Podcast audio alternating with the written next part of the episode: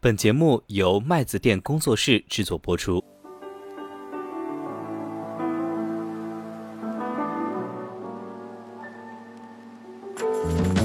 渠道们在线上，它能够比较好做的营销的，或者说好卖的产品的话，其实聚焦在基金上。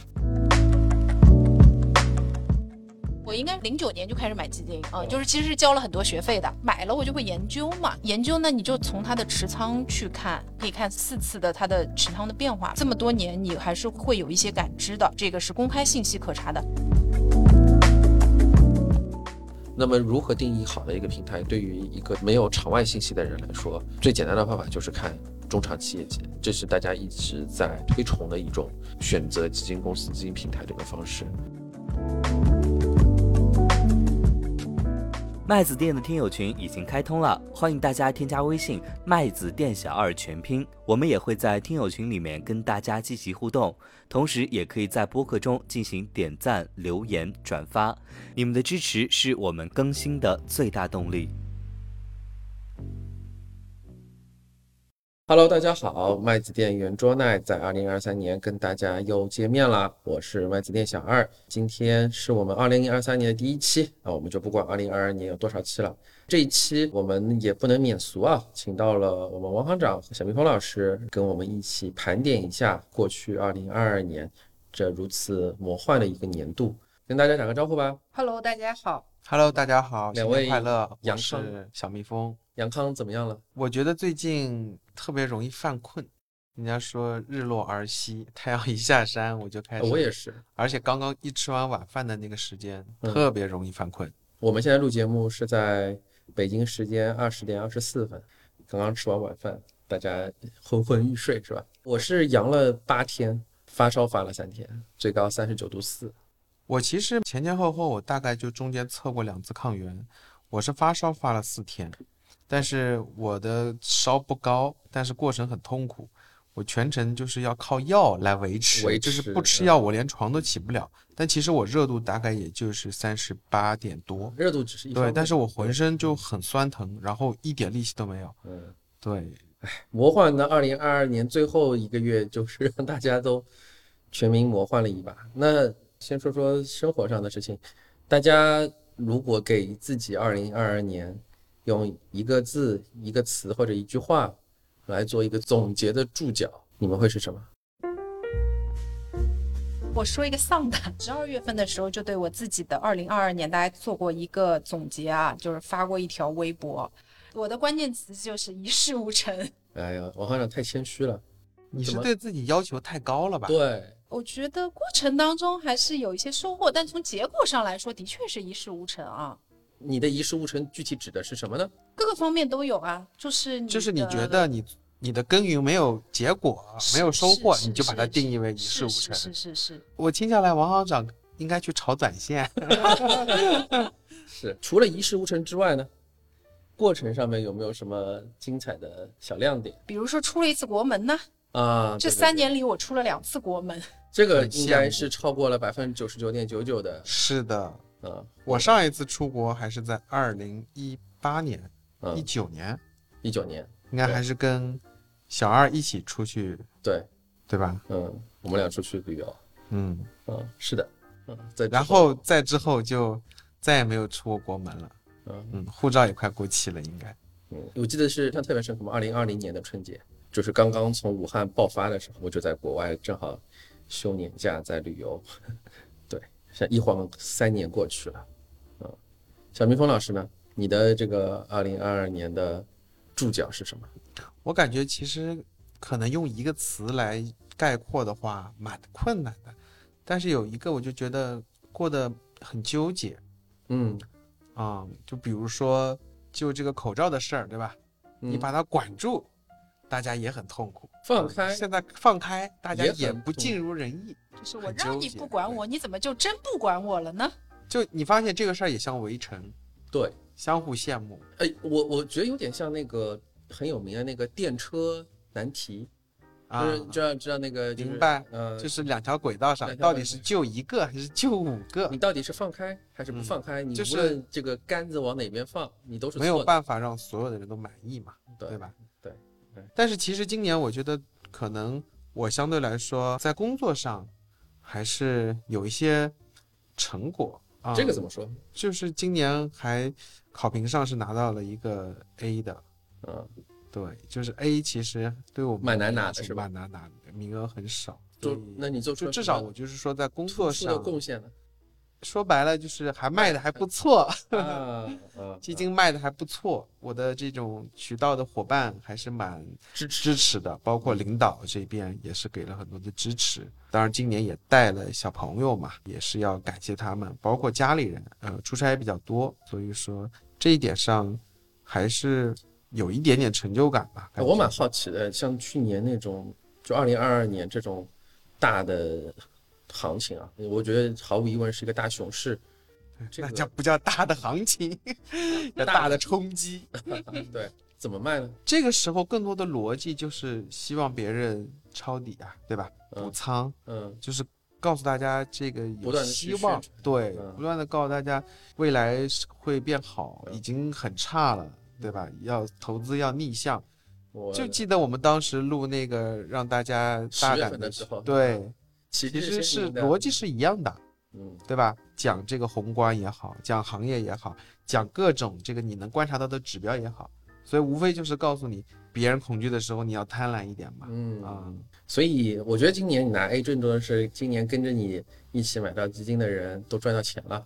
从现在我们录节目这个一月份的第一周，对，包括我们在八月份首发的一个产品的话，现在的净值应该是一点零三嗯啊，同期的排名也挺高。对嗯，然后当时也全市场卖了有五十个亿嘛，对吧？哦那你想至少那个时间点买进来的客户感受都不错，而且都没有配售，就是你想买多少都能买多少。嗯我觉得就是慢慢的在这样的过程中，你的口碑或者给客户的感受才能积累起来。嗯，我今年其实还蛮纠结的，我的自己的一个也是纠结。刚刚小蜜蜂老师说的也是纠结，小蜜蜂不是纠结吧？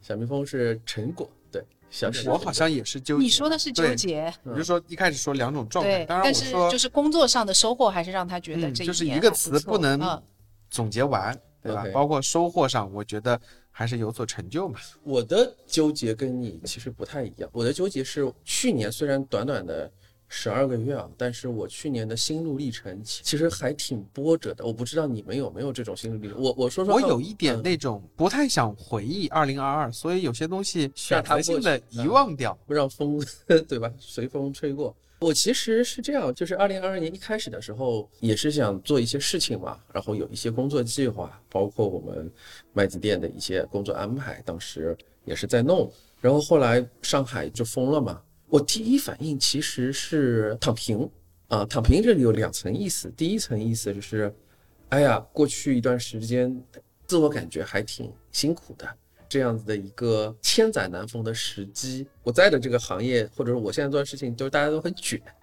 我终于感觉到有可以休息一下了就是大家强制都不卷了。嗯我也好不容易休息休息，哎呀，今年要不就这样吧，就是这种感觉。嗯，然后我也是，其到实到了这种感觉。四五月就会觉得就有一种特别颓废的感觉。我不知道你们在家里有没有这种感觉？那我倒还好，因为我的嗯工作性质本身决定了我在线上也可以继续工作，嗯，然后事情并不可能并不比线下的少，嗯所以对我来说反而变得更忙了。因为你想嗯，大家那时候七乘二十四小时，只要微信开机了，你就不断的要在回消息、发消息。从起床到睡觉都可以是工作时间。对，而且你像比如说上海区域，对吧？那时候嗯我们封住外地没封，啊，外地没封，但是还有一点就是上海的那些渠道们，他们在家没事情干，只能专心营销客户，其实啊反而变得更忙。嗯，是，挺奇怪的。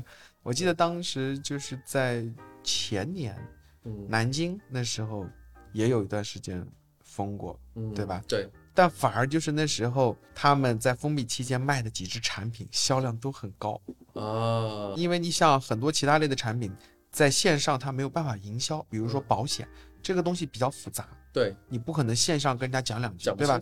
但基金还是蛮标准化的，对，你把要素给客户讲清楚，嗯，把我觉得 OK 对，所以反而在那个时候，大家渠道们在线上，它能够比较好做的营销的或者说好卖的产品的话，其实聚焦在基金上。哎，这个观点倒还挺新颖。我说回我啊，原来是觉得今年躺平，但是后来就是慢慢的被那种今年一事无成的这种焦虑感给侵蚀，我还真的有这种焦虑。然后到了六月份不是解封了之后嘛，再慢慢的收拾心情。六月份解封了一个月左右，我是特别不适应的，就不知道自己该干嘛，感觉所有的事情都中断了，要把这个东西再捡起来。啊，然后慢慢到七八九月份，我印象八月底九月份吧，我才真正的比较进入到那种工工作状状态，然后恢复到那种原来的工作节奏和工作效率。再到十二月份，大家都阳了，然后又强制休假了两周。嗯，去年就是一个非常一波三折的这样子的一个状态。那我觉得你可能还是蛮焦虑的，那个时候。是的，对吧？嗯，我其实这个焦虑更多的是自己给自己的，就是对，我觉得跟王行长也差不多，给自己要求比较高。当然反过来说，可能是因为我的工作它的及时反馈性更高，对吧？比如说嗯我们完成一支首发，然后发现哎这个产品卖到全市场今年的第二名，那反馈不错，对我们就是团队也好，个人也好，对吧？就是你有成就感很哎比较比较那个，嗯，而且是及时的这种，对，嗯，嗯，王行长的工作怎么样？我跟小蜜蜂比较像的是，我觉得就是风控在家的那两个月，我并没有觉得可以躺平，或者我的工作强度和节奏并没有 低。这样回头来看，就是好像我好像有点，就是嗯我觉得我的工作时间就从早上睁开眼到晚上睡觉前，忙到飞起，唯一好的一点是睡眠时间会有点点保证，因为你节省了通勤的那个。时间，但几乎我还在啃着早饭的时候，电脑就已经打开了，然后一直可以晚上十点多强迫自己把电脑关上，因为你除了工作，好像也没有其他特别多的事情，你也不能出门。而且，因为我们是上海办公室，但除了上海之外，我们有其他地方的办公室，其他地方的小伙伴是正常在工作的，包括业务也是正常在开展的嘛，所以反而会比较焦虑和压力比较大。因为你如果见不到一些合作伙伴和客户的话，你总觉得有劲使不上。啊、嗯还是影响很大，就是任务在，压力在，但是你可以想的办法、使用的手段反而受到了很大的限制。但是我觉得，所以那两个月对我来说，工作压力还是挺大的。但有强迫自己，就是在家里也要坚持运动，所以那个时候的身体状态反而是很好的。呃，我指健康情况，就包括饮食、作还有腹息肌，，还有腹肌，对，还有我的马甲线。对对对对对对。哎，你们去年有出去旅游过吗？散心，比较长途的那种。没有哎，没有这样的机会，也没有这样的条件。去年好像碎片化的比较多。嗯，对，都是周末，可能周边一两天这样子。我原来的工作习惯是比较偏 work hard play hard，每一年会有一个相对比较长的五天到七天左右的一个长途旅行，把自己完哎全抽离、对，就是逃避。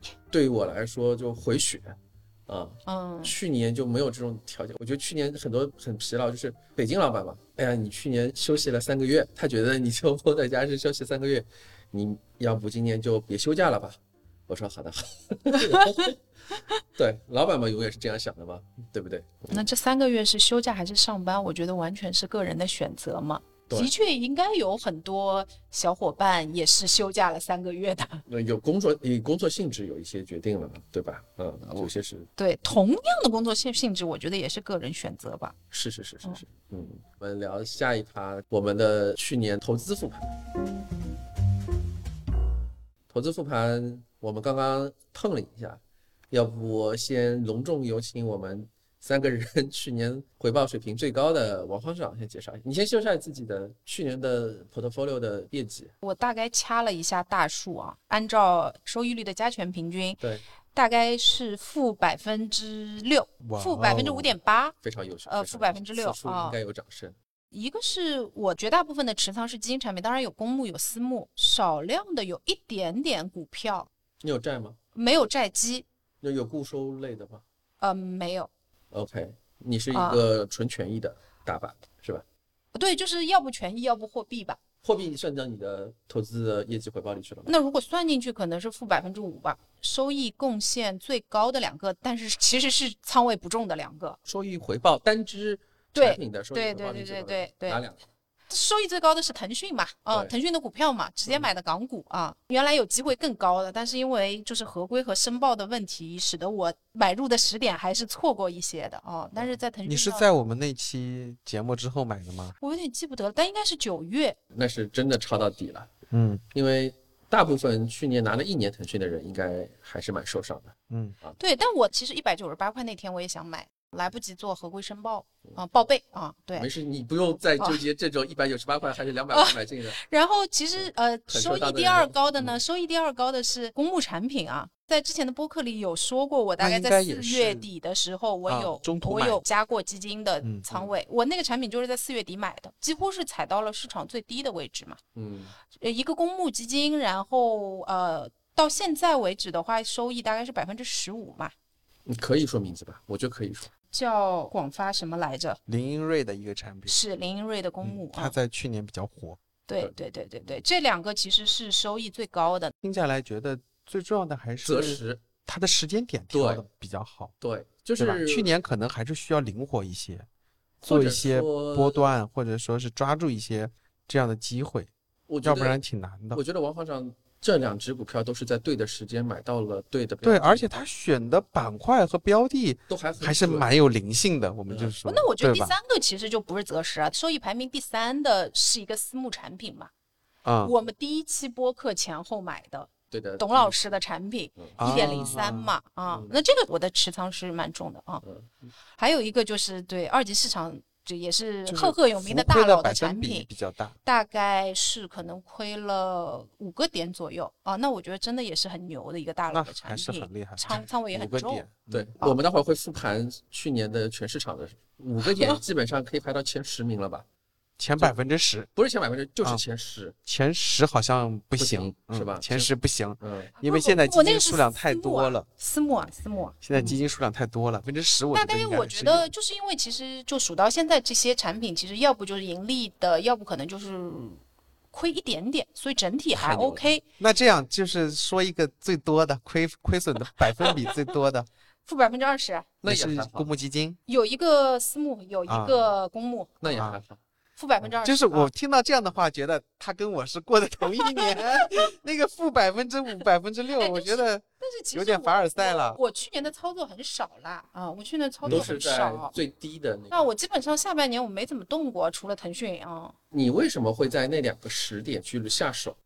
对一个是我四月，一个是大概九月、十月。然后就是是你觉得突然觉得市场跌的很多，我觉得机会不错。当年入行基金到现在，我们也其实看过起起落落很多轮回啊我。们至少看过两轮了吧？这是算第一三轮。一五一六嘛，然后一八一九嘛，对吧？然后再到今年，其实我觉得多少还是有一点规律可循的吧。基本上市场到了那个位置，我本身仓位不重的情况下，我一定是会加的。而且我本身是一个偏左侧的选手啊，你仓位不重，就是说你我是手上仍然有子弹的情况下你二啊二，一年把子弹我今年年初的时候减过挺多仓位的。哦哦，那还是做了择时的，对吧？很牛啊！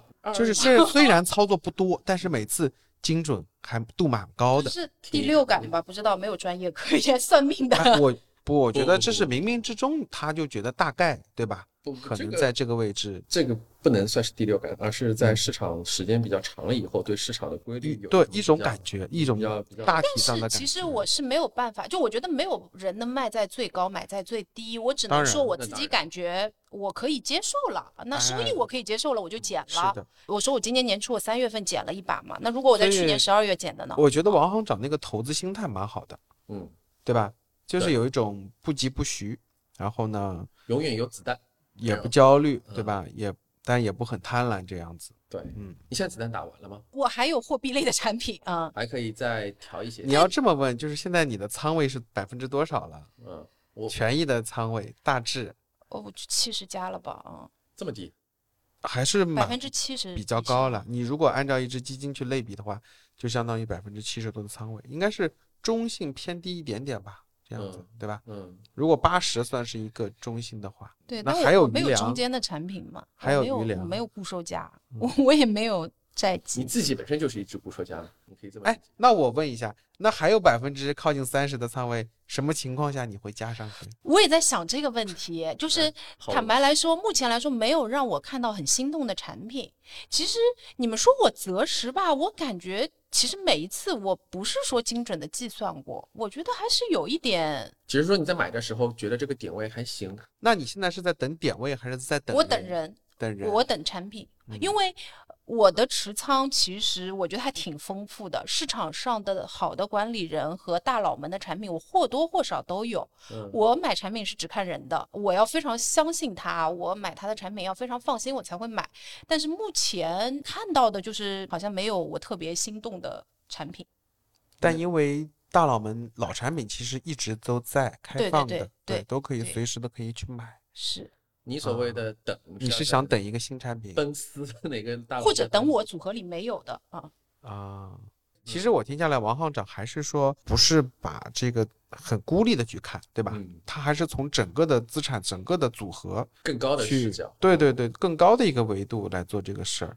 是吧？我嗯我觉得是的。王行长没有哎，就我觉得我下决定的时候也没有像你们这么深思熟虑、抽丝剥茧。我觉得还是那个，就是因为你有这个从业的经今天是历嘛，复盘嘛，嗯所以我我觉得可能对，可能你们因为而且帮我也找到了一些从你的角度和我们外人的感知上，对这肯定是不一样的。嗯，因为你今年不是只做对了一件事情，你是连续做对了两件事情，就是四月份和十月份。就是你没有这个年初的减仓们，大举进攻的信号发出之后买的腾讯，因为那次你们很坚定，甚至讨论了一下中国最一流的这个公司到底值多少。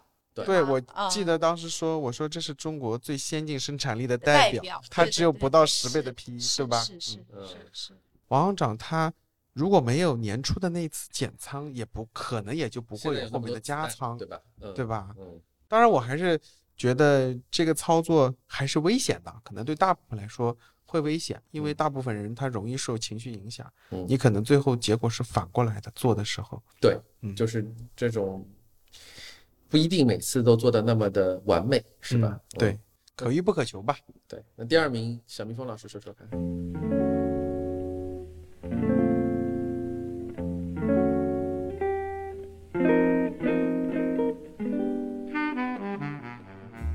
我不一定是第二名，但是我今年比较特殊啊我好，，所以啊我今年是这样，就是大概在三月份的时候，我因为要买房，孩嗯子要上学了。嗯我要找一个离学校近一点的房子嗯住在那边啊，这样子减少一些通勤的时间嘛。嗯，所以说在三月份的时候，就是春节之后了，跟那边房东定好了。所以呢，我把我的资产基本上就清空了。但其实那个时候指数大概也跌到三千两百多点，跟现在也差的不是很远了，大概从三千五六跌到三千二，负负百分之十，差不多吧，嗯差不多，整体上可能也还行。嗯对，然后那个时候就基本上把我所有的权益类的资产都清空了。当然有一些是三年封闭的，我没有办法拿出来，嗯大概有个小十万块钱。嗯然后还有一个我比较信赖的私募产品，当然表现也不好，今年也是亏了大概二十多。啊，那个我是因为比较信赖，而且历史上更早是赚过钱，然嗯后呢那部分我算了一下钱还够，所以就留在那里了。啊啊，所以说今年其实虽然行情确实不太好，但嗯是其实对我的直观的冲击不是那么大，嗯因为我没有每天看到我自己账户在减值。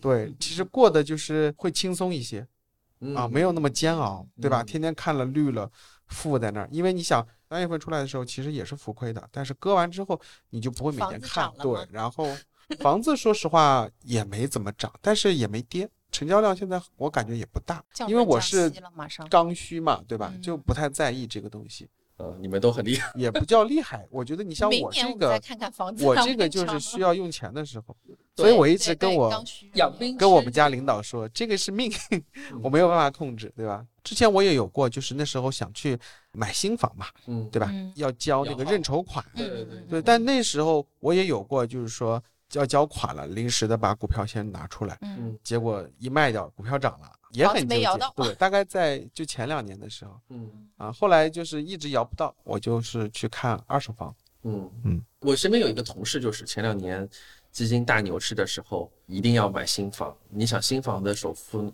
对于一个年轻小同事来说都好多好多钱然后基。金卖在了高点，房子买在了低点，不是，他是了。他就是行情特别好的时候，嗯他要买房，他那个钱都不在基金里哦。他嗯那一年一整年的基金就趴在各大楼盘的保证金账户里。当年就是这样子，你要先交保证金，然后要摇号，是然后你摇又摇不中，就是有资金很贵的资金成本。对，这个资金成本的百分之五十到百分之一百。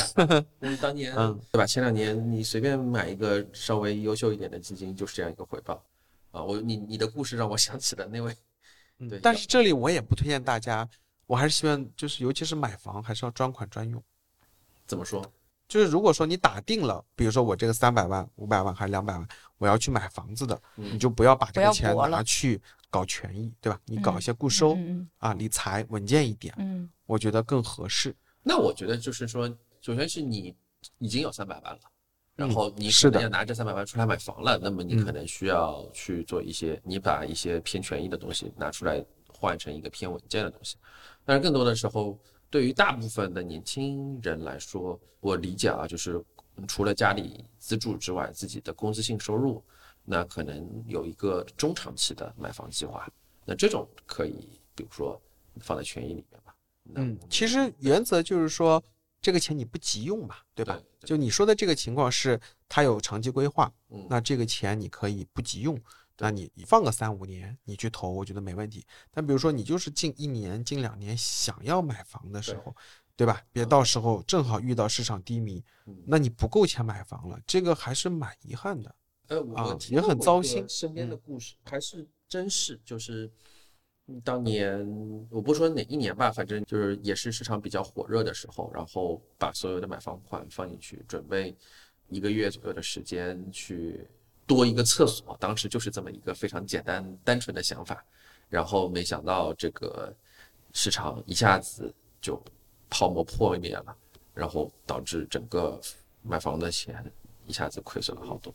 啊，你让我想起了那个故事，对确实，就是但凡你想通过这个东西搏一搏单车变摩托的时候，你就不要去做这个事情，大概率会失败。这跟进赌场没有什么差别。嗯，股市短期还是赌对场，就是这里也是我们做一点投教啊。嗯嗯，不那么干的投教。然后最后说说我，我是妥妥的你们三三个人的倒数第一名，我也没有算过，我的组合呃一共有四大部分啊，第一个是港股，那么港股我基本上就只买新能源加上 ATM 头部的那几家，然后新能源去年跌了百分之六十多，ATM 跌了百分之五六十、四十啊不等。大家如果有听众关注我们的公众号，我其实在年头的时候，我写过两篇文章，一篇是展望，就是在二零二二年初的时候展望二零二二年的投资机会，我写过两篇，一篇是坚定看好腾讯，一篇是坚定看好中概香港。当时的逻辑就是，二零二一年已经跌了这么多了，二零二二年一定会起来，因为基本面没有发生变化。然后，对，就发生了。对我，我还要说一个事情，就是我在二零二二年，嗯，亏损的比较多的，还有一个原因是二零二二年我基本上没有操作，我跟王没有把握交易型的机会。我之前一直也说的，我的投资的逻辑是，呃，永远满仓，基本上是接近永远满仓。所以我在二零二二年，除了在七月份的时候开始定投中概股，因为有一个小伙伴，因为我们开始做播客了嘛，有一个小伙伴找我推荐基金，我说那我给你推荐你一个中概互联，我跟你一起买，当时就每天五百块五百块，那个定投到年底还不错，但是自己本身资产里边因为你没有动过，所以都很差。刚刚说的第一大部分是港股嘛，第二个是瑞远，第三个是新泉。对，所以瑞远和新泉就是买的越多，亏的越多的 那个。越不信邪，继续定。对，继续，因为瑞远一开始封闭嘛，后面打开了。就是瑞远一开始封闭的时候，它是每每天一千块钱啊。是是，我当时其实也是想自己给自己做一个实证，就是说微笑曲线，对定投是不是真的能赚钱？看到微笑曲线了吗？现在那我的嘴巴可能一直是咧着的吧？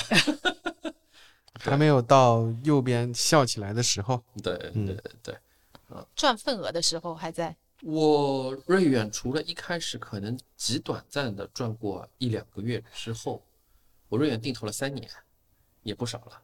嗯，嗯。之后一直在亏钱，嗯。然后越亏越买越多，越亏越多。你。做了一个哭泣曲线，现在是，嗯。呃，也没有哭泣曲线，就瀑布曲线，就除了一开始过山车曲线啊，嗯。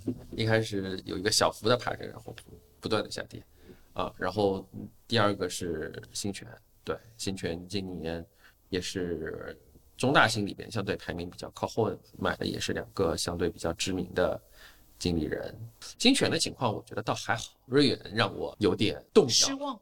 动摇，我不知道我该怎么办。但是因为年底正好换了部车，然后刚才晚上吃饭的时候在跟小蜜蜂老师说，熟掉了一点，然后熟掉就蹭蹭涨啊，我好像也陷入到了大家各位听友经常会遇到的那个困局。对，就是我就把一个股票能买崩，对吧？我卖出的股票永远就是 起飞啊，卖在起飞之前。永远是反向指标永。远反向指标，永远这个挡在黎明前的视野。我也不知道为什么，但是所以啊，我觉得有时候你特别想干一个买入卖出操作的时候啊，你还是要再审视一下，就是因为你也是散户的一份子，对你可以很好的代表散户的那种情绪，嗯对吧？我觉得真的是有时候你特别想买了加仓的时候，你就要考虑考虑短期的这个情绪是不是达到了一个小高点，大家都是可以再忍一手。对，嗯，所以当然这个事情一直就是我觉得知易行难，你知道，但是每次轮到你身上，你要做了抉择的时候又很难，对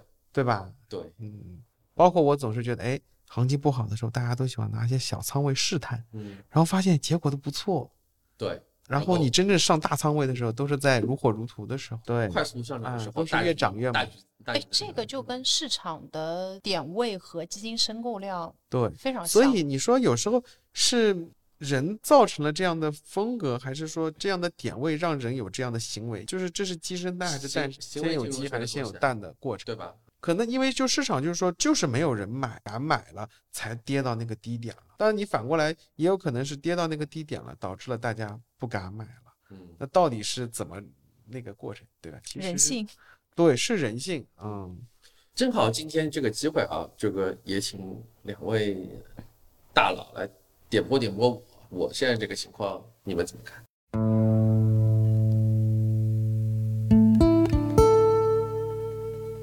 其实我觉得小二的这个做法没有什么太大的问题。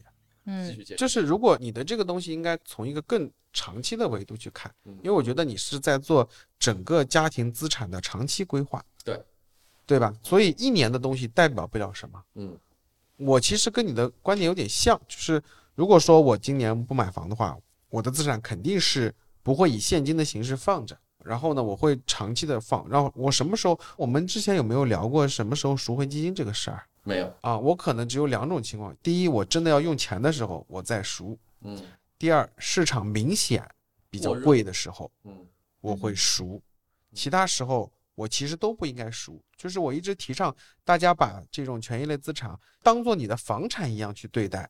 降低换手率，对你不要觉得这个东西就是来赌场摸一把，对，不要这么想。对，。所以它是长期陪伴你的过程。嗯，是我同意。其实刚才也说到那个什么，我们也拿到了一个资料吧，去年全市场的基金的一个业绩情况的这个列表，还挺有意思的。去年整体的情况应该是，大家有看世界杯嘛？世界杯的那个最大的一个 logo，就是说或者说 slogan 叫做“诸神黄昏 ”。啊，有没有觉得去年的基金这个市场也有这样的一个感觉？对，这里先有一个数据给大家也是汇报一下，啊就是去年的话，整个偏股型基金的指数啊，这个指数就是整个行业偏股基金的这个平均水平了。嗯对，是负的二十一点零三。那大家可以去对照一下自己手里的产品，嗯对吧？我个人觉得，在这个基础之上，上下五个点都属于很正常的范围，嗯对吧？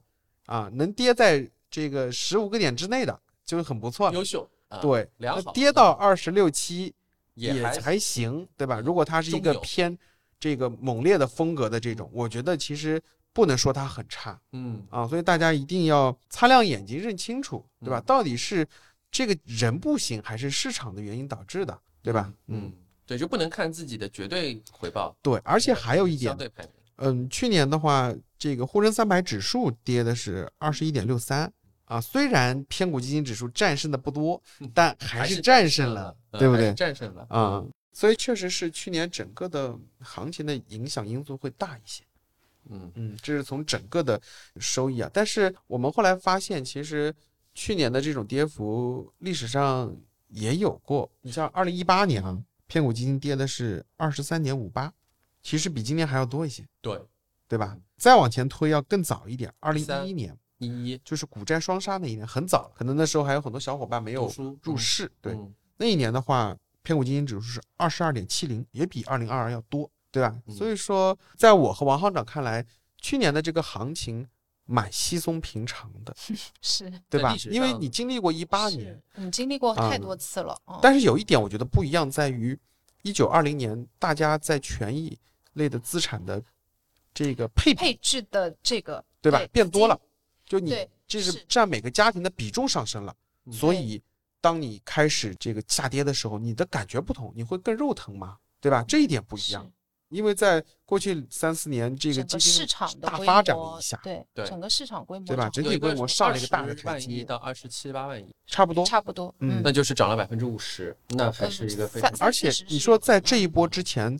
公募行业接近十年规模上没有明显的上涨，是那就是存款搬家还是对，主要还是就是嗯理财净值化之后，很明显，所有的机构渠道都是在往净值化转的过程中，就是在引导你进来嘛。嗯嗯，你刚才说的一个点啊，就是你从一个行业平均水平来看，嗯，去年其实不算是亏的最多的年份，单一年度来看。但确实也是蛮猛烈的年份，这个不可置疑。对，但我想说的是另外一个问题，就刚才说的那个诸神黄昏的这个话题啊，就前面两嗯年，一八年我印象里啊，没有出现过像说大佬集体哑火，然后你们有没有发现，一八年还没有所谓的大佬，或者说很少？是我刚刚还想表达的一个点，其实是在于在一九二零，包括二一年，我们会发现。巨无霸基金最近几年很啊多，对对曾经即使在牛市当中也非常少。这这几年，这对吧？就是三百亿、几百亿的这个巨无霸的产品很多。而且啊，你像现在就是比如说管理规模，个人在三百亿以上的投资经理十几位吧，应该。十八个，嗯，哦，这已经很不得了了。对啊，三百亿啊，可能一个哦小型的基，你说在一八年的时候对吧？嗯或者更早的那些一百年、份，五十亿就是吧？就已经很高。你说的五十、一百，如果多单个基金经理就已经很高了。对，把啊名下所以所有的基金就是也就是这两年，随着居民资产的这个搬家，你会发现出现了所谓的大佬、明星基金经理嗯，啊，然后就大家观察到你说的产品爆款，然后经过去年，大家发现，哎，好像这些人不咋地。也就这样。因为二零二一年这些大佬业绩表现上了这些大佬车的人，在二零持有人数的增长应该是非常明显的，嗯嗯，我我其实是想说，二零二二年这些人应该挺受伤的，是吧？嗯，产品净值上回撤还是我看了一下不下，小啊，对，那基本上，比如说刚刚说的前十八的那些人，负二十吧，二十上下，负二二十，二十多上下，其实平均下来跟那个 还有偏股基金的差不多，有多的，嗯跑跑赢一嗯点，嗯多的有，比如说负的二十八、二十九，有嗯也有负的十几的嗯啊。那平均下来也就在行业的那个均值水平上。对，啊所以但关键你想，这些人规模大，所以客群多，就持有人多，嗯嗯，就给大家的感受就是不好嘛，对不对？对，那其实就是我代表大部分这两年新上车的，是不是黄朋友昏了？还能不能去追随这些人？对我去年投资的体验是不是能够说明一些问题，还是说去年的这个体验不要去太当真？你们怎么看这个事儿？因为你看，你你你也说了，去年其实并不是一个孤立的年份。如果大家在这个资本市场里时间久一点的话，之前也发生过。怎么看待这些问题呢？我觉得本质的一个问题啊，可能这个涉及到风格或者说风格的转换，对吧？嗯今年大家会发现规模小的，然后爱做交易的一些基金经理表现还不错，嗯，对吧？那种长的拿这种价值型的长拿的消费医药擅长的这些不好啊嗯。但其实我觉得本质的原因是一九二零年过后这些东西太贵了。有一种补偿的心态。对，但是你想，你不可能说整嗯个市场进入另一个状态以后，你要求这个基金经理立马切换到另一个能力圈，这个几乎不太可能。因为我们看啊，历史上优秀的基金经理，他的风格都相对来说比较稳定嗯啊，他不可能擅长所有的风格，所以也就意味着没办法把每一种钱都赚到。所以你看，今年你刚刚提到的一些公司或者一些人，他们的风格上，或者说我敢这样说，他们在一九二零年应该涨得都不错，对吧？因为一九二零是很典型的机构审美的这样的年份，所以为什么那两年基金涨得也好，对吧？大家也追我。其实我记得当时我在公众号里边也有写过，其实一九二零年有一个大逻辑，就是说你刚才说到的一个点，就是大家都在买基金，然后基金经理又把认购的那些资金配置到核心资产上，对，所以就是把核心资产的估值炒得很高，起来了嘛。对吧？嗯，对，二零二二年其实某种意义上是一种债还债，哎，我也想刚刚想用这个词儿，对吧？不光是这些，其实也是业绩上的还债嘛。嗯，那那些东西其实没办法值那么高的溢价。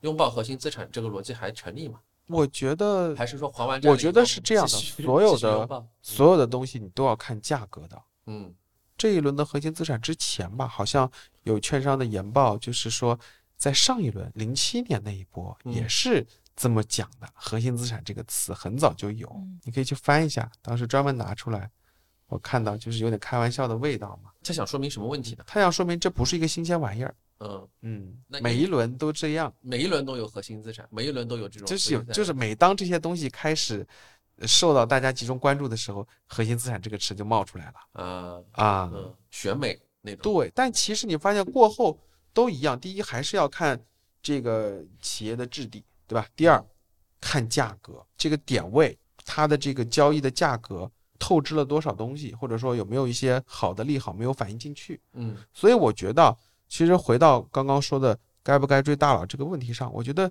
只要他的投资逻辑和框架你是认可的，我怎么知道他的投资逻辑？因为现在我觉得好像这些大佬们的一些信息啊，包括一些直播活动挺多的挺，多的这一块他们会有聊到的，嗯对吧？他到底是在赚什么钱，或者他对企业是怎么看的，嗯这个东西你认可，我觉得你就是可以去跟着他的。嗯，王行长怎么看这个？啊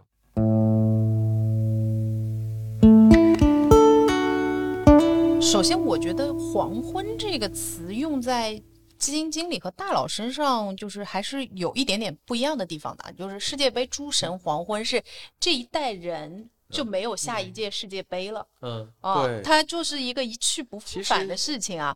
但是对于投资圈的大佬，还会有下一次的日出啊。然后那，你要准备等多久呢？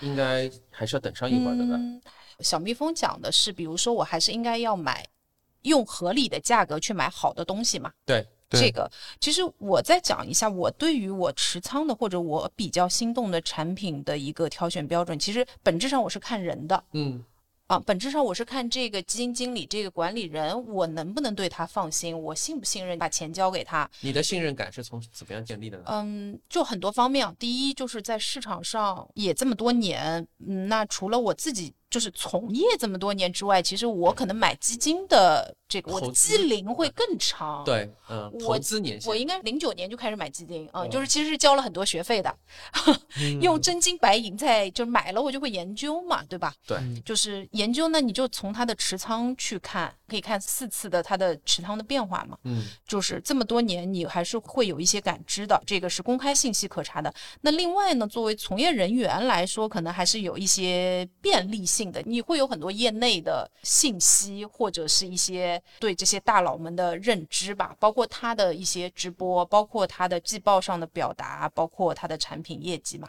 嗯那你就综合来判断一下，然后就选你放心的人就行了。，OK。对，就是这个人本身是我最看重的。王行长说到一半，我想起来，我大概早些时候的时候，我看到一个研究员发了一条朋友圈，有一个数据啊，挺有意思的。今年基金业协会发了一个年报，通过调研，今年还有百分之二十的人，它有一个柱状图呢，就是多少多少万人发了问卷，然后这个问卷呢，就是这个人他要反馈他自己买的是这个基金还是自己投股票。然后他会统计那些自己投股票的人上报的他的今年的收益率和呃专业投资和，机构投资者的这个收益率的一个分布的对比。前两年的一个特点是。机构的收益率普遍很高，它是一个正态分布，但是正态分布的轴是偏左的、偏高的那个。就是前两年，二零年和二一年的时候，基金基本上平均能够每一年啊单年度都能达到百分之五十左右的这样子的一个水平，大部分的基金都能有。但是散户投资人大概是，比如说百分之十到百分之二十的人可能能到百分之五十，然后大量的人其实是尾部的这样子一个水平。哎，但是二零二二年基金的大部分的都是刚才小蜜蜂老师也说了，负的百分之二十，但是仍然有大概算了一下，有百分之五十的散户。当然，这个事情有可能是他自己填的时候的一些呃，就是不真实的情况啊。但是就是说，假设啊、从大样本上来讲，这个是表反映了真实情况，有百分之五十的散户其实去年的自己买股票的收益率是正的，而且我印象里大概是百分之十五还百分之二十的散户去年的回报超过了百分之五十。对，很优秀啊，高手在民间。其实当时那个研究员发了这张截图，他配的文字是这么一句话：我是不是还应该买公募基金？这个统计数据是这样，我没有看到这个研究员的那个，但我可以分享一个。我记得上交所、嗯，上交所和深交所每年年会出一个这样的年报还是年鉴对。因为我曾经在做基金销售的时候，我是每一年会拿这个数据出来，在跟我的渠道客户路演的时候，我会说，你为什么还是应该要相信基金公司？嗯，就是它每一年会出机构的机构的平均的收益，个人投资者的平均收益，对吧？个人嗯投资者有多少，机构投资者有多少，大家的平均收益是什么？嗯呃，上交所和证交所会出这个数我啊。看到过这个数字。嗯，所以你怎么看待这事儿？就是其实是从一个更加广泛的样本或者说平均数来说，散户还是不能战胜机构，因为大家可能看散户的时候，往往喜欢看那些头部的那些金字塔塔尖，是吧？但其实还是有大量的散户塔基是投资回报不好的。你是想说这个吗？我自己觉得绝大部分的个人投资者不能战胜机构的，嗯即使他战胜了，我觉得我对于他能不能持续战胜机构打一个问号吧。嗯，嗯 但如果他的确有能力持续战胜机构，我相信这样的投资人应该是具备一套自己的投资的方法论啊嗯啊。那这样的人，你很难把他定义为散户。但是更多的情况是，可能这些人单纯的就是特别激进，他今年业绩特别好，明年业绩就特嗯，别差。就赌博嘛。我当时自己也在那个研究员的朋友圈下面留了一言，反正我听到这个数据蛮震惊的，对，我觉得对于五十家的收益，就就是觉得至少我周围的朋友或者说炒股票的人嗯同业对，或者说同行，或者说好像没有遇到，我都没有遇到啊，这样就是说去年自己做股票收益率那么好，survivorship bias，但是对我觉得是幸幸存者偏差。有点这样。我们可以看看就是上交所的年报他报们，美化了，或者就是愿意填的人，就是都是赚钱，他都愿意填就幸存者偏差嘛。反正挺震惊的啊。是是是是是，我没想到这个那么好，但是反正去年我有一点是肯定的，就是灵活一些，嗯，结果要好一点，对吧？或者嗯。说规模小一点的这种产品，基金也好，或者是你个人资产，因为个人资产可能也就很有限嘛，嗯。嗯，对，然后肯定是传销好掉头一些，这个没有疑问，因为去年热点其实挺快、挺多、挺散的，有点像电风扇吹。去年没有主线。周期算一条，啊，煤炭，对，但其实你看煤炭就是上半年的事，下半年一直在震荡，没有太好的赚钱的行情，但也没跌下来，就是说对，涨了也没半年，跌，然后对调整一下，然后就在一个平台一直上上下下的，对吧？？嗯对，包括上半年的一些交运、化工一些周期，嗯啊、都还是挺，但是那一波也没有人抓住的。啊，这个说回来挺有意思的，就是刚刚讲啊，偏小众的基金经理，对吧？比如说研究周期的这种，嗯嗯才能赚到，就收益不错。哎。包括刚刚王校长讲的那个他买的林英瑞，那有一个问题就是，传统的周期行业几乎在公募基金公司，嗯大家不看好是是是，啊很简单很简单的一个逻辑就是这些是夕阳行业，嗯。对吧？嗯。你买股票买的是投资的是未来嘛，嗯。你要买本质上是买成长。其实你所有东西都是成长，不管嗯。你是价值也好，那叫价值成长，对吧？对。那周期也没问题，那是周期成长，嗯。它没有成长属性的话，你说有什么长期的投资价值嘛？对吧？对。所以从这个角度来说，基金公司把传统的那些周期都摒弃掉了，嗯。而且很可能很多公司说连都没有一个专职的研究员，都是嗯兼职的，就是啊一个人看好几个行业，兼看一下煤炭，或兼看一下或者什么是这种几个大的周期嗯。性行业，它拢了一起全看。对，嗯。是的，所以导致的就是，我们也说很多年轻基金经理他不会投周期股，就是不会，没有这个能力。呃，包括他自身履历，因为现在从嗯基金公司上来的那些研究员，大多都是早两年是看电子，嗯这两年看新能源，对才能升上对是是，是早两年 TMT 嘛，对对啊，嗯所以还有看食品饮料的，再但是行业有些老将啊，周期还是功底很扎实的。对，嗯包括一些这种发电啊，对吧？嗯然后资源啊，嗯，哎，这个还是有人在的，但是很少了。这个也没办法，这也是行情决定的，也是机构审美决定的。你说的这个词特别好，机构审美。其实嗯某种意义上来说，通过这么长的时间，淘汰了一些这种原来那些。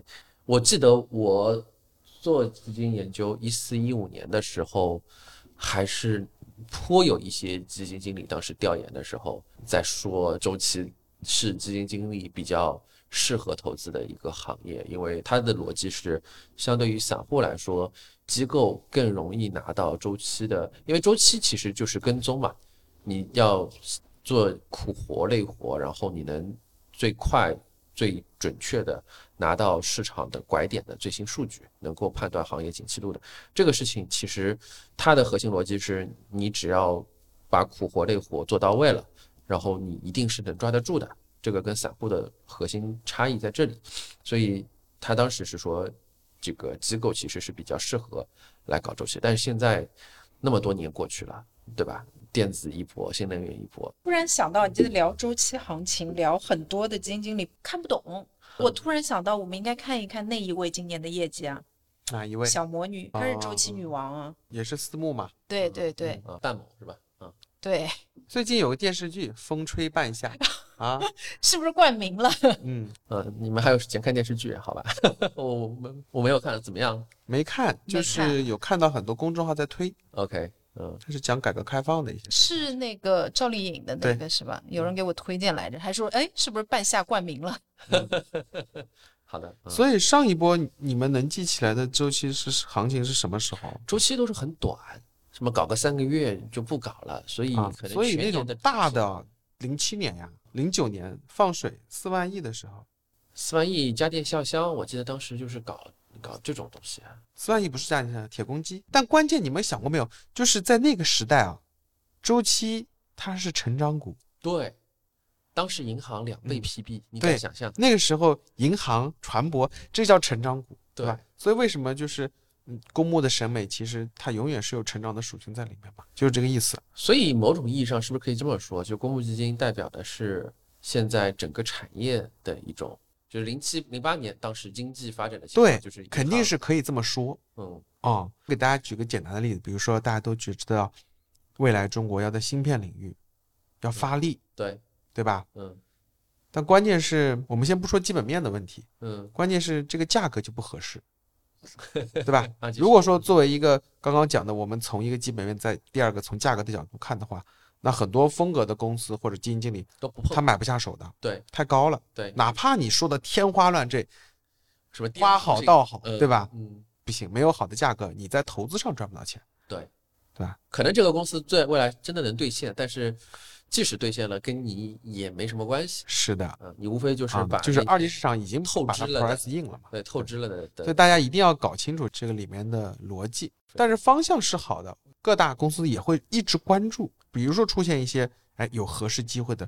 我记得当年就是光伏就是这样，那时候其实国家整个开始扶持补贴的时候包括占领到海外对吧一三年啊、但是后来是应该反倾销还是什么吧？对当时对吧？一波就光伏全部死掉，然后重新洗牌，再逐渐的成长壮大。嗯你看那时候就是光伏这个方向没有问题啊，我还记得啊特别印象清楚，一八一九年人家在跟我讲光伏，我说都什么年代了，你还跟我讲光伏，嗯然后人家说你不要先说 no，、嗯你再去看看光伏。嗯现在的光伏和当时已经对一三年，因为当时光伏就是我印象里第一波光伏大浪的时候，市场的评价是很分化的，就是喜欢的人特别喜欢，然后叫他骗子的公司的人也大有人在。啊是的，就跟现在大家看新能源的态度已经完全，那就完全不是同日而语。刚才说到一个，我们在看这个机构数据啊，看到一个非常有意思的点。我们看到现在整个主流基金公司啊，我这里面是那个大型权益基金公司，你的十年的回报和最近一二三年的回报基本上是一个完全相反的关系。十年回报靠前的，最近两三年回报都靠后；十年回报靠后的，哎，最近一两年好像业绩都还不错。你们怎么看待这个现象？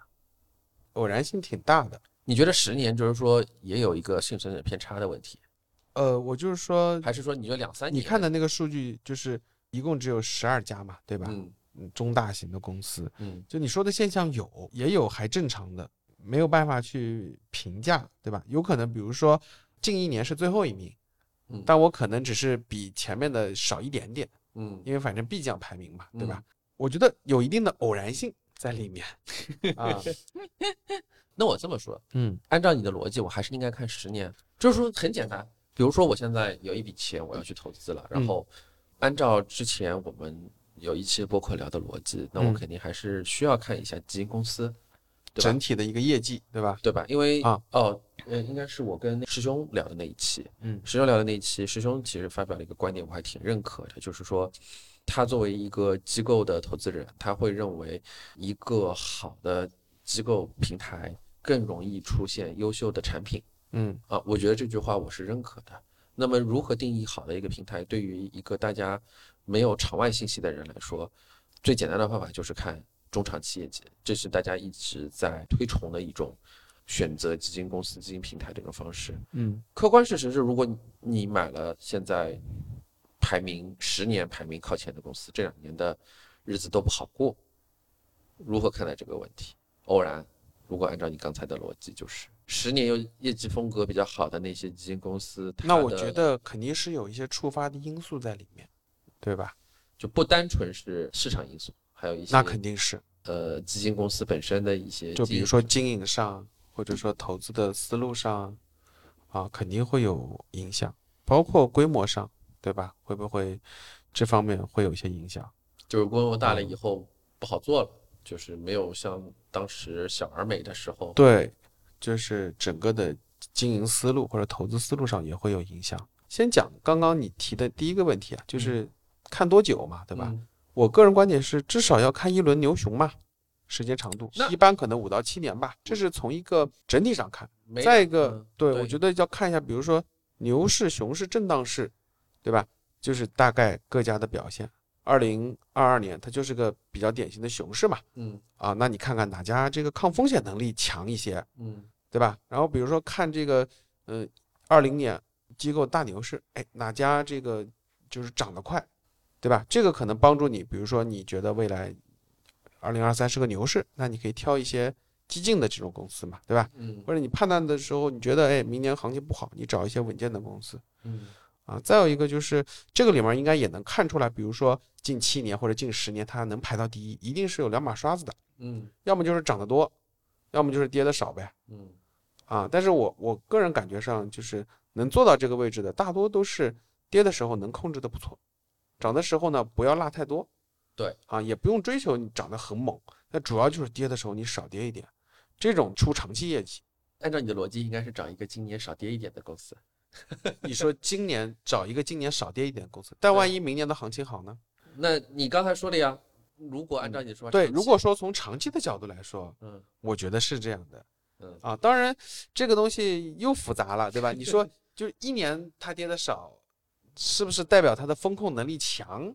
这个事也情多看几轮，对吧？比如说这是零八年的时候啊，然后一五年下半年的时候啊，嗯二零一八年啊，包括二零，至少都能够有四次的熊市嘛，对吧？啊，还要再去看。王行长怎么看这个问题？有一个十年业绩非常好的基金公司，但是最近一二三年排名都靠后。你还相信它吗？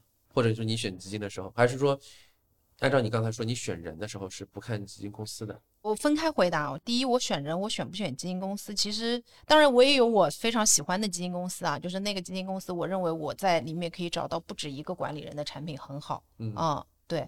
然后当然也有一些我可能没有觉得整体没有那么强的基金公司，但不排除里面有一两个人是我很喜欢的嗯啊、如果是过去十年业绩都很好，最近一两年不好，如果是我的话，我可能会再给他两年的机会吧。嗯，就很实际的操作来说，我觉得在过去你说的是再给他两年机会，是说你现在已经有仓位的情况下，是你会不赎回，然后再给他两年再是是观望。是是是，然后，但是如果你现在准备要买，你会买它吗？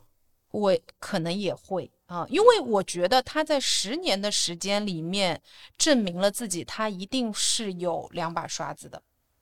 嗯，这个老师说的是五到七年，所以十对，这十年在我们经历的国内的行情来说，一定是超过一轮牛熊的。啊十年的一个问题就是幸存者偏差会比较明显。我们到二零二五、二六年，到那个时候，十年基金的数量比现在要多很多的时候，幸存者偏差的问题会少一点。我这么说会吗？啊，我理解你的意思，也就是其实国内基金九八年到现在总共都不到二十年。对，可能我在我我设这个指嗯标的时候，有一些我可能压根就选不到它，因为年数就被我排除在外，但它很棒。对嗯也有这个可能性啊。但你刚刚的问题是一个十年都很棒的基金公司，在最近一两年不尽如人意了。我觉得我应该还会给他一点机会吧，在我对他彻底 失望之前。没那么容易呃相信对一个人，但是如果相信那个人，也要充分的给他信任，是吧？但我也会就是试图去研究一下他变得不那么好的原因。如果那些原因是不可逆转的，比如说啊，它的股东方发生了变化，它的管理层整个发生了变化，导致它的经营理念发生了变化，我觉得尤那我其是觉比如说得投资团队不稳定了，就是应该赎回的。但是如果这些我觉得决定一家好公司的基因没有发生很大的变化，只是可能市场的因素更大或者风格的因素更大，我应该还会给它一两年其实我。我有个简单粗暴一点的做法啊，就比如说它跌的很虽然很多，但是它也涨得很猛，那我觉得就还能看。反弹的，对吧？对，嗯我觉得最大的就是大家要关注的是那种跌得很猛，但是又涨不动，对然后你要去看看原因，对啊就是对吧？它是风格在漂移，还是说什么原因？这种其实是最值得警惕的。或者说整个市场反弹的哦时候，它完全不落下来，是吧？就是说，不是，就它因为因为它跌的时候很，就是我还涨不动是觉得盈这些就应该亏同源封杀嘛，对不对？嗯是，啊，你就是你跌得多，涨得慢，那你有什么价值呢？嗯，对吧？因为最近两天，现在我们是一月第一周啊，嗯开门红的还是挺明显的。这些我们刚才说的呃黄昏也好，那个什么也好的那些大佬，好像回血不少，是吧？对，嗯我看最近有个新闻说张坤回了基金涨了百分之四十，嗯，但我刚刚特地看了一下，没那么在二一年的有有，有有有低点到现在有，但关键关键是什么？二一年的它的高点到现在，跌了。那基金还是亏三十三。我刚刚看了一下，我有一只它的定投嗯啊，然后我看了一下，就是最低的时候一点六多，现在二点二嘛。所以你像这种，虽然它之前跌得多，但是反弹的猛，我觉得就也是不能说它可以差接受的，对吧也是可以接受。那我觉得它它有很鲜明的风格，那就看你能不能接受，或者说在这个里边出现一些择时性的机会，你自己把握不把握得住就。弹性大。嗯嗯，我就是就是说你一直拿着，反正就这种，我觉得是市场风格的原因，对我觉得这是对吧？正不是他个人的嗯能力上出现了问题啊。外部因素可能你不能要求每个产品都是跌的时候跌的少，涨的时候涨得多。这种产品就是如果遇到就可遇不可求嗯啊，对，嗯，就涨得多回撤多，就是是可以理解一等一的产品是涨得少回撤少也可以理解，也是另一种嘛。但是如果涨得很少，跌的又很多，就该被封杀。就特别是可能跌的多了之后，它换仓了，你可以看到，对然后坚持不住了，坚持对自己动摇了。动摇了，然后涨的时候漂移，就没抓住，这种基金经理就需要而且有时候可能啊，也会有一些迫于公司的压力，嗯对吧？总监谈话了，对，因为确实会有一些管理层会干扰投资的这种行为会出现，因为大家都有业绩压力吧。嗯嗯嗯，嗯对，就这个东西还是要去细分，但是至少出现这个信号，一定是值得你去关注了。这个产品出问题了，就明显啊，跌的比别人要多，涨的又比别人少的这种，你会打开它的重仓股去看吗？肯定会。肯定会，这个要看，对吧？嗯，其实重仓股还是挺能说明问题的。如果而且你会看到，其实重仓股有的大佬重仓股一年四季没有不换几只，有的重仓股每次都不一每个季度换七八只，就是很明显的就是每个人风格不同。我我最近关注的一这个产品就是它每个季度换七八只，然后去年弹性很足，上上下下的嗯，啊、如果能抓住一个波段，都是二三十的这样的一个涨跌幅啊。那就是把基金当股票买了。但关键是你不知道它什么时候反弹，什么时候又呃，对，它这么换对了，它就是是牛啊、但是它如果换错了，它就是漂移。升降机嘛。是，的。对于大多数的基民们好吗？我个人还是有一点保留意见。对保留意见的。这里面又没有基本面，你们不知道它现在升降机是的，是往上的。我还是觉得其实大家应该多关注一点波动的这个指标。怎么说？就是我还是觉得很多人就是因为波动太大，他拿不住。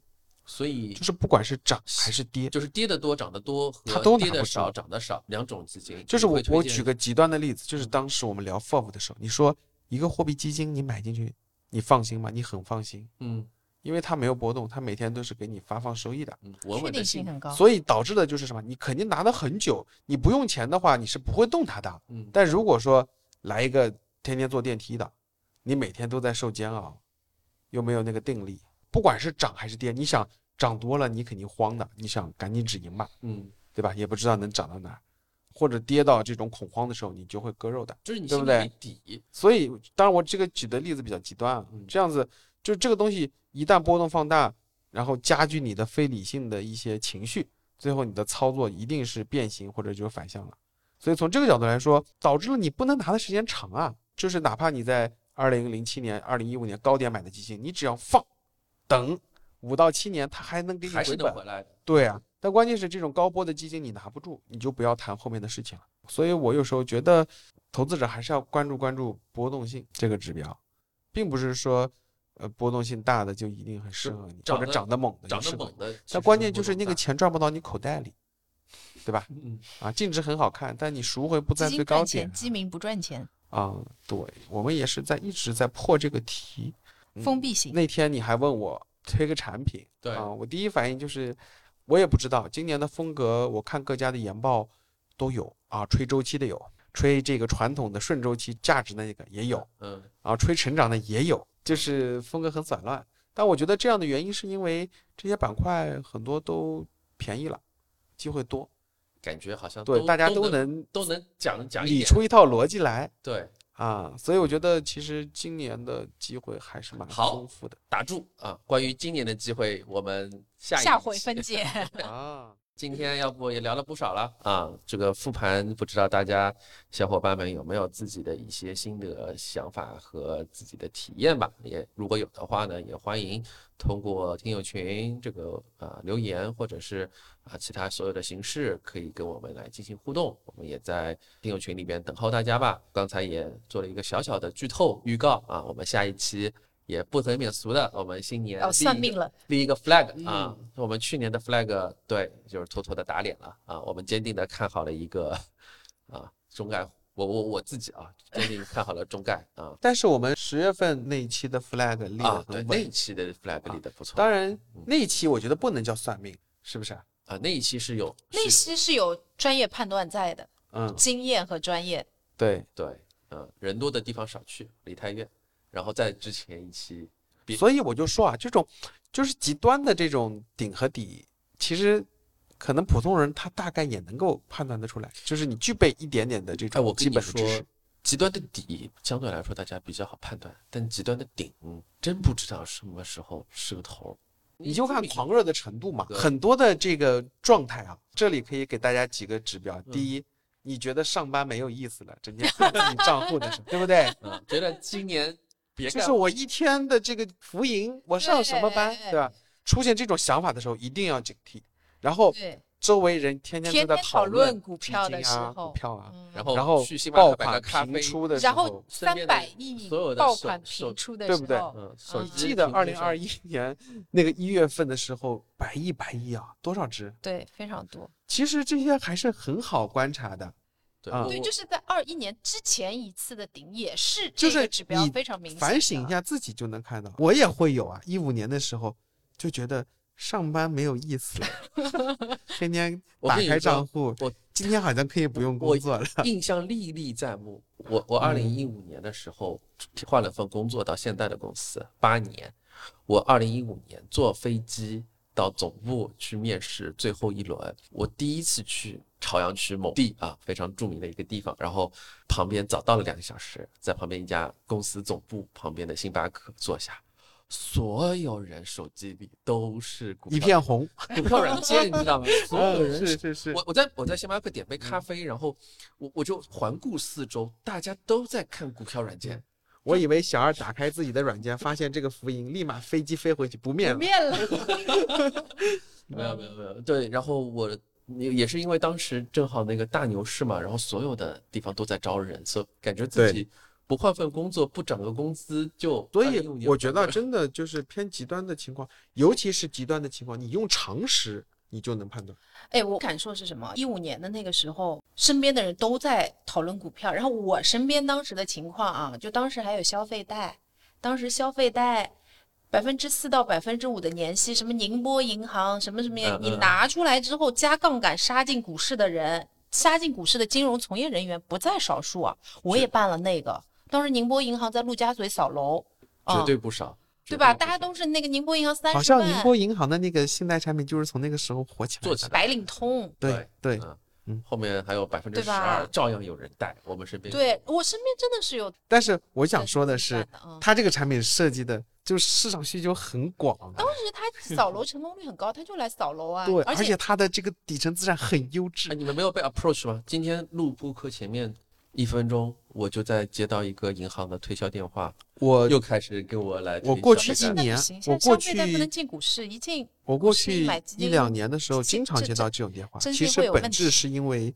水太多了，没地方去。哦我是好久没有接到电话了，都在找地方去。最近又在又哦在我接到的都是让我去年我接了很多，接了一年的这种电话，哦，又很低，便宜嘛。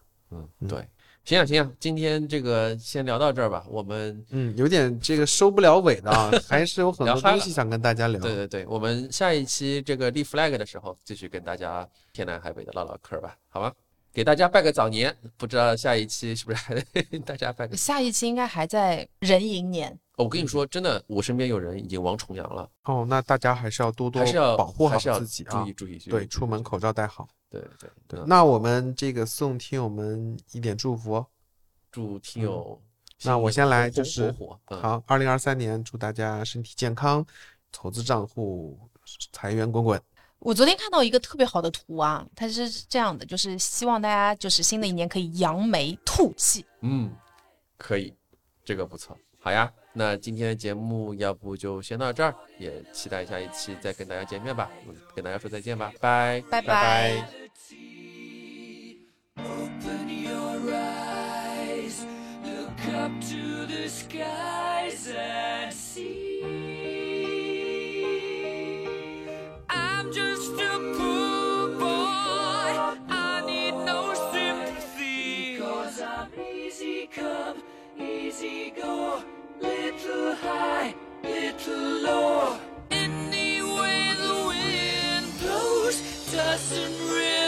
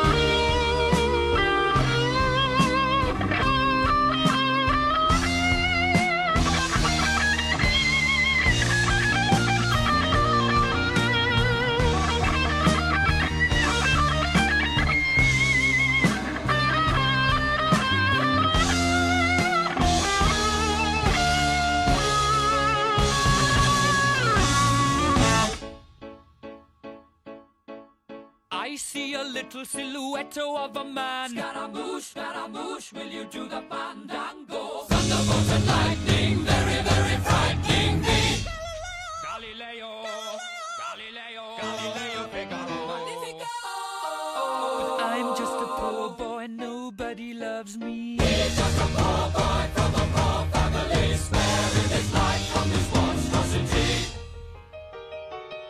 Easy come, easy go. Will you let me go? Bismillah. Let him go. Bismillah. Let him go. Bismillah. Let you go. Let me go. Never let you go. Never, never let you, never let me go. Oh, mamma mia, mamma mia. Mamma mia, let me go. Beelzebub has a devil